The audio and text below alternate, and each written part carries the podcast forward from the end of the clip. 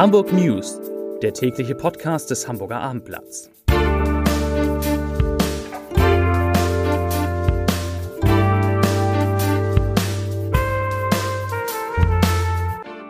Herzlich willkommen. Mein Name ist Stefan Steinlein.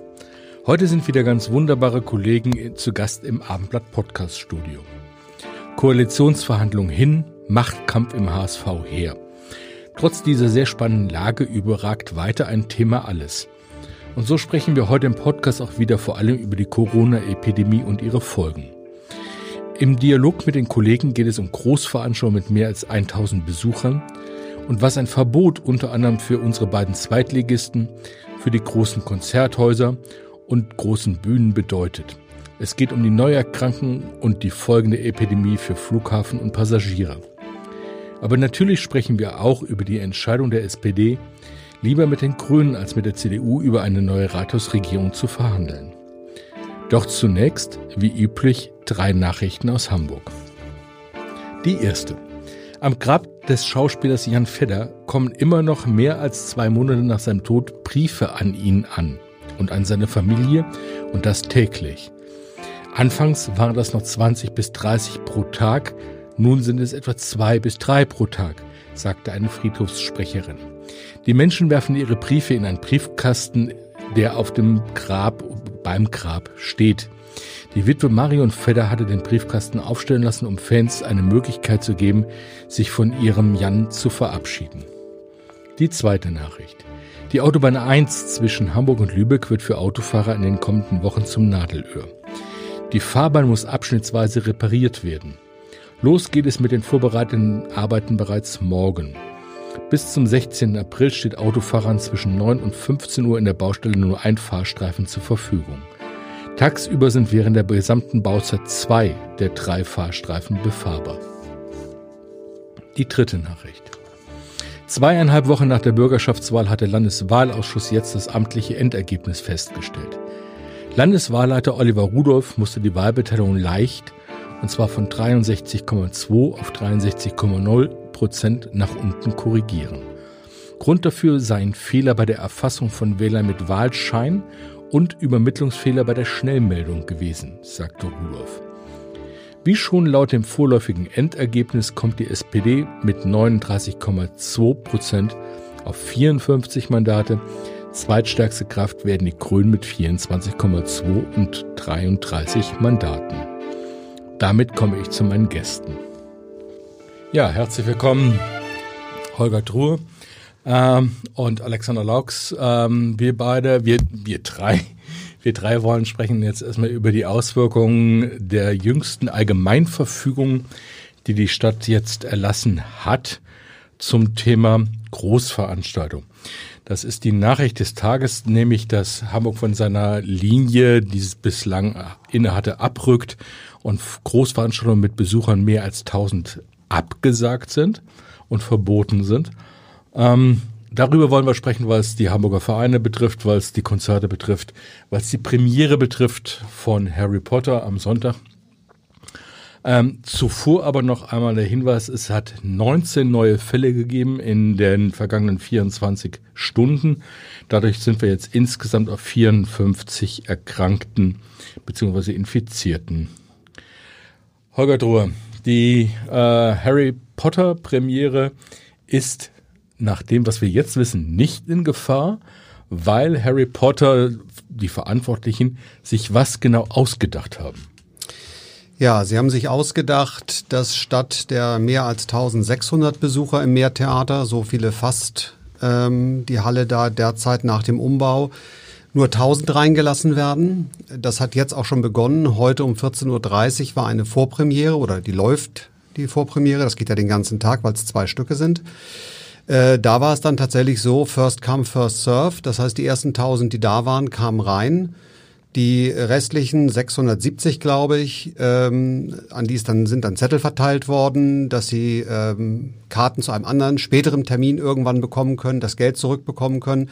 Aber natürlich muss man auch sagen, bleiben jetzt viele von denen, die gerade zu so einem Ereignis anreisen, auch auf Kosten sitzen mhm. für Hotels. Das heißt für Hotels oder Reisekosten, genau. die sie nicht erstattet bekommen. Genau, das gilt natürlich jetzt nicht nur bei Harry Potter. Man kann es ja auch positiv sehen und sagen, immerhin, äh, da läuft jetzt noch was. Ähm, andere Häuser stehen ja äh, genau vor diesem Problem auch. Wenn wir nur an die mhm. Elbphilharmonie denken, jetzt trudeln auch die Absagen ein oder die Leishalle.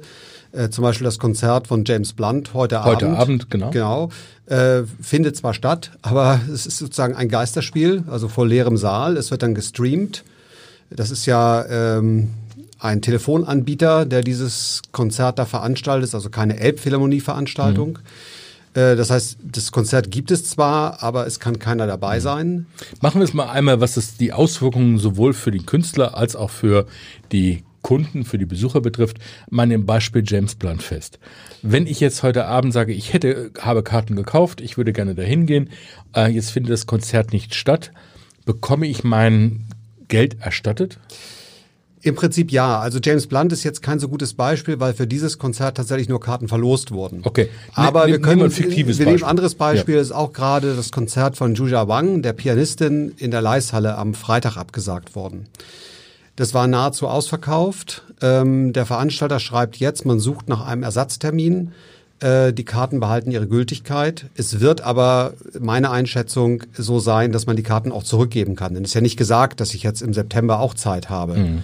Aber auch hier gilt natürlich, äh, wenn ich angereist bin, wenn ich mir einen Tag Urlaub genommen habe, das ist jetzt am Ende alles mein Risiko und es bleiben auch meine Kosten. Mhm.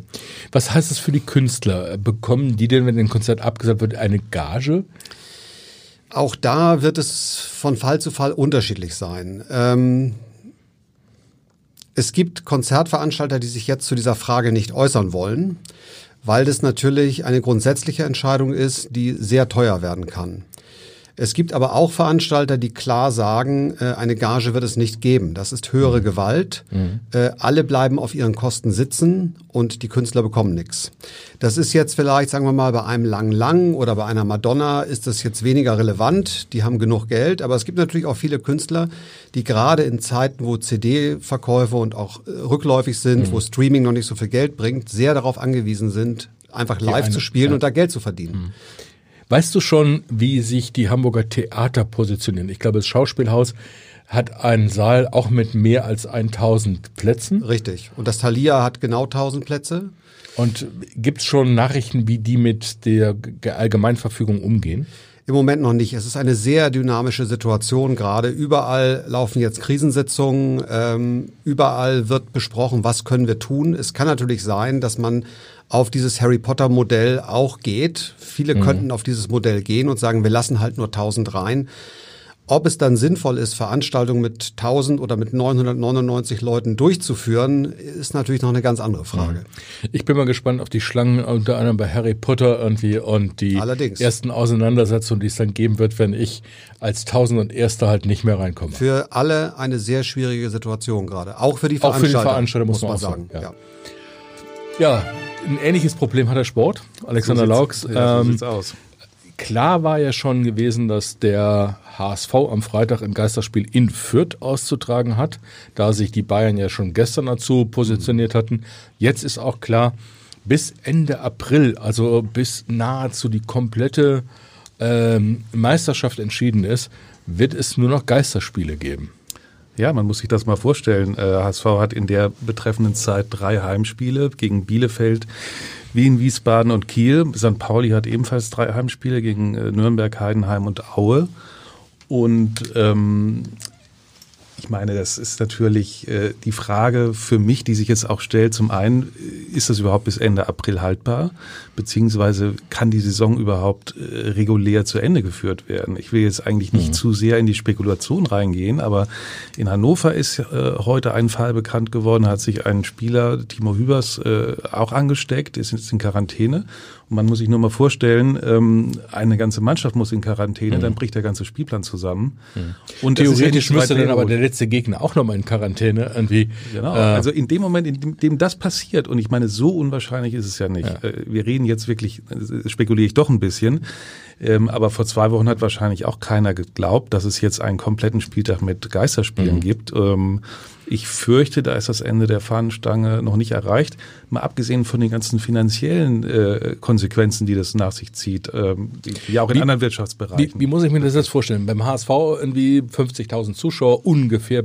Ähm, in drei Heimspielen sind wir bei 150.000. Ich weiß nicht, wie hoch sind die Einnahmen, die den HSV dann verloren gehen, etwa? Wie? Ja, man rechnet, äh, je nachdem, wie viele Zuschauer kommen, ähm, 700.000, 800.000 ist dann die Frage, wie man mit Einzelkartenkäufer haben natürlich mhm. das Recht, ihr, ihr, Ticket erstattet zu bekommen. Bei, bei Dauerkartenbesitzern wäre mein Rechtsempfinden, dass man dann anteilig den Preis erstattet bekommt.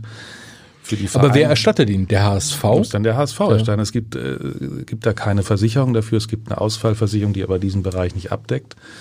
Ähm, also das ist schon sehr schwer. Es gibt ja auch schon die ersten, die sagen, es muss ein Fonds, ein Hilfsfonds aufgelegt werden von der, von der deutschen Fußballliga, die natürlich unbedingt ähm, die Saison zu Ende bringen will, weil sehr, sehr viel dran hängt.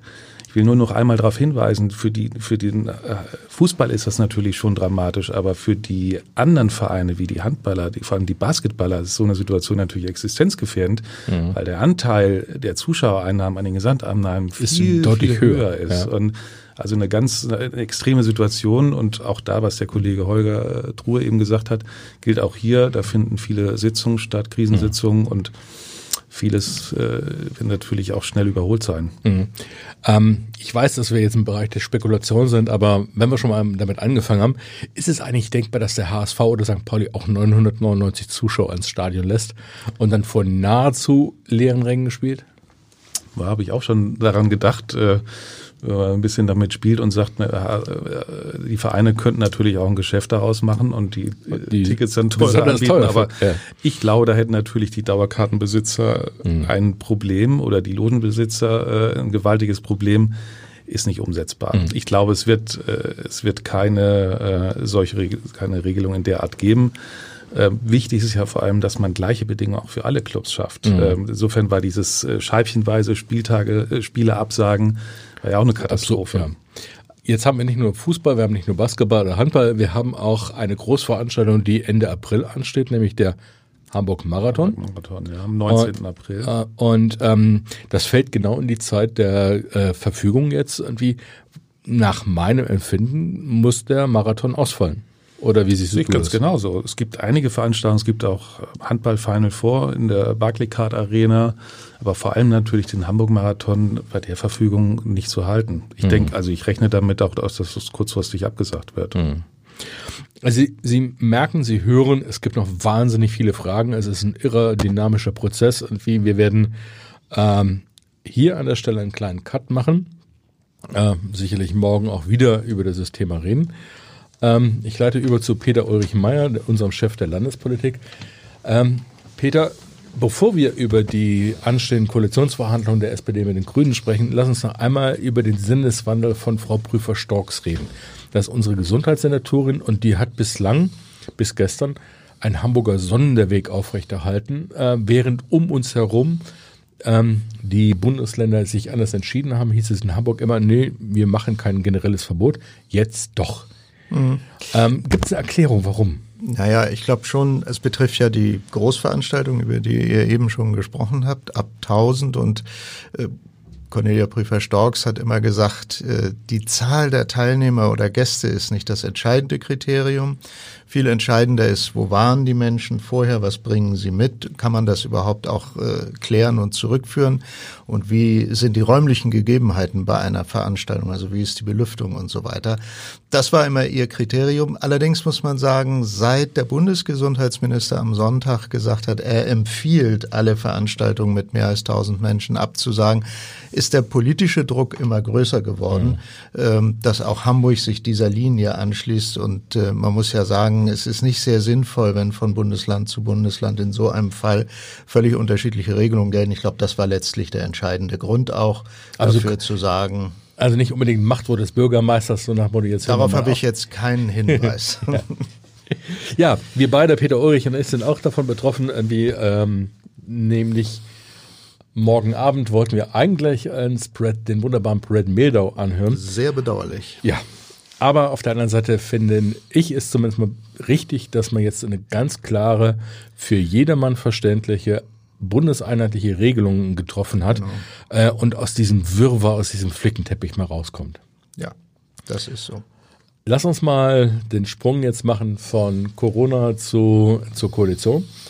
Äh, die SPD hat sich im Landesvorstand gestern Abend, wie es hieß, ähm, einheitlich und Einstimmig. einstimmig sogar Ja. ausgesprochen für Koalitionsverhandlungen mit den Grünen. Ja. Ähm, ist das jetzt entschieden? Wird es jetzt Rot-Grün geben oder ähm, kommen nochmal spannende Koalitionsverhandlungen mit offenem Ausgang auf uns zu? Ja, natürlich. Das Zweite, äh, es ist immer so bei Koalitionsverhandlungen, es kann im Grunde bis zum letzten Verhandlungstag und zur letzten Verhandlungsminute auch scheitern. Und wir haben ja schon mehrfach darüber berichtet, ähm, dass die Forderungen der Grünen, die ja gestärkt sind durch die Bürgerschaftswahl, relativ groß sind. Äh, Katharina Fegebank hat heute Morgen schon davon gesprochen, es muss einen Koalitionsvertrag mit grüner Handschrift geben. Das ist ja so eine typische Floskel. Sie meinte aber mit sehr grüner Handschrift. Und die SPD ist eine Partei, die sicherlich vieles ganz gut kann, aber besonders im Abgeben nicht so gut ist. Und darum wird es ja letztlich auch gehen.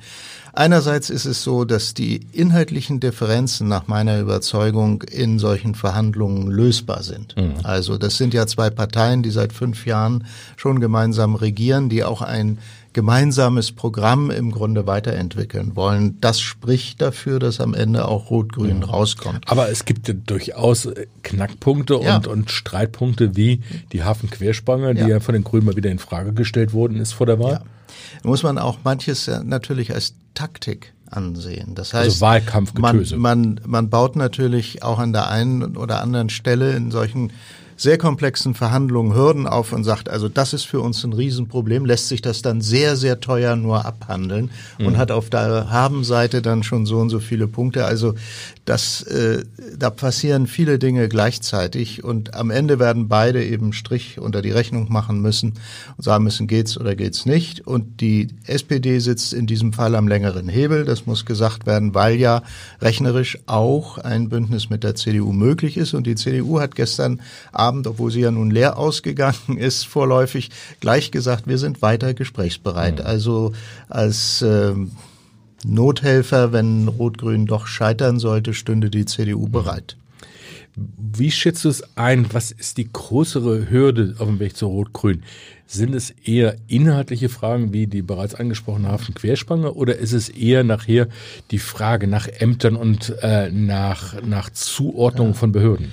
Jetzt eine ziemlich simple Antwort, aber es hängt auch beides miteinander zusammen, weil der Behördenschnitt natürlich ganz entscheidend auch ist, welche Politik wer umsetzen kann. Insofern glaube ich, um dennoch eine Antwort auf die Frage zu geben, letztlich das Entscheidende ist der Behördenzuschnitt und die Frage, wer wird wo Senator oder Senatorin. Ich glaube, in diesem Fall ist, ist sag mal, diese, diese personelle Teil und Ressortzuschnitt tatsächlich die eigentliche Hürde und die Entscheidungen werden ja klassischerweise am Ende aller Verhandlungen, also wenn man schon inhaltlich alles weitere abgeräumt hat, erst getroffen. Mhm. Jetzt hat die SPD, man muss sagen, das Glück, dass zwei Senatoren einfach ausscheiden, mit Frau Prüfer-Storks, die angekündigt hat, äh, nicht mehr zur Verfügung zu stehen. Und vor der Wahl hat ja bereits äh, Dorothee Stapelfeld gesagt, es ist genug jetzt. Ähm, aber es wird nicht so funktionieren, dass man einfach diese beiden ähm, Ämter nimmt, die beiden Behörden nimmt und die dann einmal zu den Grünen rüberschiebt. Ja, das wäre das wäre es natürlich. Nein, aber das, die, die erste Reaktion der SPD äh, auf die Erklärung von Frau Prüfer-Storks, keine weitere Amtsperiode mehr Senatorin sein zu wollen, also aufzuhören, war, dies bedeutet nicht, dass die SPD die Gesundheitsbehörde aufgeben wolle. Also da sieht man schon, äh, da ist sofort die Abwehrhaltung da. Nein, das alles wird äh, Teil einer ziemlich äh, großen, äh, auch unübersichtlichen Gesamtüberlegung sein. Die Frage zum Beispiel, ob die Gesundheitsbehörde eigenständig bleibt, das muss ja nicht so sein. Man kann sie eventuell mit der Sozialbehörde zusammenlegen, so wie es viele Jahre auch schon gewesen ist. Also da gibt es unterschiedliche Möglichkeiten. Ähm, einfach rüberschieben, das wird es nicht geben. Abschließende Frage, äh, kleine Prognose, nicht ob es klappt, sondern was schätzt du, wie lange wird es jetzt dauern, bis man äh, ein Ergebnis beisammen hat? Also ich könnte mir vorstellen, äh, letztendlich muss ja der erste Bürgermeister von der Bürgerschaft gewählt werden. Das geht nur, wenn es dann eine neue Koalition gibt. Und da scheint mir der 6. Mai, äh, das ist eine Bürgerschaftssitzung an dem Tag, äh, einigermaßen realistisch zu sein. 14 Tage vorher, 22. April, wäre relativ knapp. Denn wenn äh, die Verhandlungsgruppen sich einig sind, dann muss es ja noch einen SPD-Parteitag geben und mhm. eine grünen Mitgliederversammlung, die das Ergebnis auch bestätigt. absegnet mhm. und bestätigt. Die muss, müssen äh, auch stattfinden. Übrigens, nach jetziger Planung, wenn ich das noch sagen darf, SPD-Parteitag 17. April und die Grünen Mitgliederversammlung am 18. Aber da wird jetzt schon drüber diskutiert, ob das in Zeiten von Corona überhaupt gehalten werden kann. Also auch da könnte dieses Thema eine Rolle spielen. Spannende Zeiten. Vielen Dank, Peter Ulrich Meyer. Stichwort Corona ist gerade gefallen. Wir gehen nochmal einen Schritt zurück. Volker Meester ist hier äh, aus unserer Wirtschaftsredaktion. Lieber Volker, ähm, heute beschäftigst du dich mit den Auswirkungen der Corona-Epidemie auf den Hamburger Flughafen beziehungsweise auf die Passagiere. Und die, Zusch die, die Passagierzahlen sind massiv eingebrochen. Ja, das ist tatsächlich schon dramatisch. Äh, wir wussten ja, dass es äh, in der letzten Februarwoche ein äh, Minus von 14 Prozent am Hamburger Flughafen gegeben hat. In der ersten Märzwoche waren es dann schon minus 23 Prozent. Und das trotz und, der Ferien. Äh, das trotz der Ferien und auch das äh, Argument mit dem Karneval äh, zieht da nicht mehr. Also das ist dann wirklich äh, Corona-Auswirkung. Hm. Äh, etliche Airlines haben ihre Verbindungen zusammengekürzt, unter anderem auch die Lufthansa. Ähm, wie dramatisch ist das Angebot oder die Angebotsreduzierung? Ja, die Lufthansa hat ja gerade heute nochmal gesagt, dass sie äh, konzernweit 23.000 äh, Flüge bis Ende April streicht. Und äh, es gibt durchaus auch Verbindungen aus Hamburg, die da schon sehr deutlich betroffen sind. Das sind zum Beispiel die Flüge zwischen Hamburg und München. Das sind äh, regulär 19 am Tag, also 19 Starts, 19 Landungen. Und äh, wie man jetzt in den Flugplänen sehen kann, sind es äh, demnächst nur noch zehn. Mhm. Dann ein anderes Beispiel, Eurowings fliegt von Hamburg nach Düsseldorf. Äh, da geht es auch sehr deutlich runter, mhm. äh, ungefähr ein Drittel weniger. Also das sind schon schon sehr deutliche Auswirkungen. Weißt du von Destinationen, die komplett gestrichen wurden? Nein, das weiß, davon weiß ich bisher nichts. Äh, die Lufthansa hat ja angekündigt, dass man sehen will, dass zumindest eine Gruppengesellschaft äh, dann solche Verbindungen noch mhm. aufrecht erhält. Von Emirates weiß ich, sie setzen ja von Hamburg aus regelmäßig auch die, den A380 ein. Jetzt ist ja eine Möglichkeit, auf Passagierrückgänge zu reagieren, ist ja eine kleinere Maschine zu verwenden.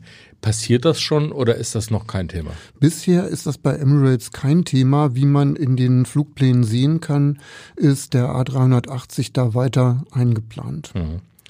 Ja, aber auch hier gilt es eine dynamische Entwicklung. Sehen, was jetzt äh, die nächsten Tage und Wochen ergeben. Vielen Dank, Volker Meester. Und jetzt, wie immer zum Abschluss unseres Podcasts, kommen wir zum Leserbrief des Tages.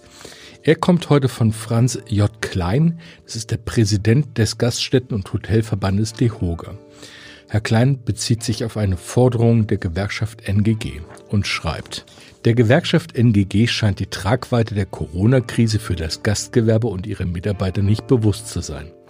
Das Hamburger Gastgewerbe befindet sich in einer schwierigen Situation, der schwierigsten seit fast 20 Jahren, seit den 9-11-Ereignissen in New York eine Normalisierung ist nicht absehbar.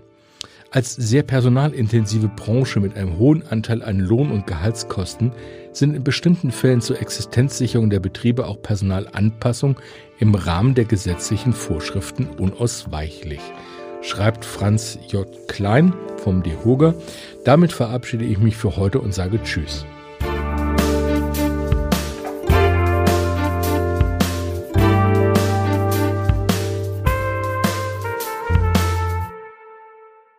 Weitere Podcasts vom Hamburger Abendblatt finden Sie auf abendblatt.de slash podcast.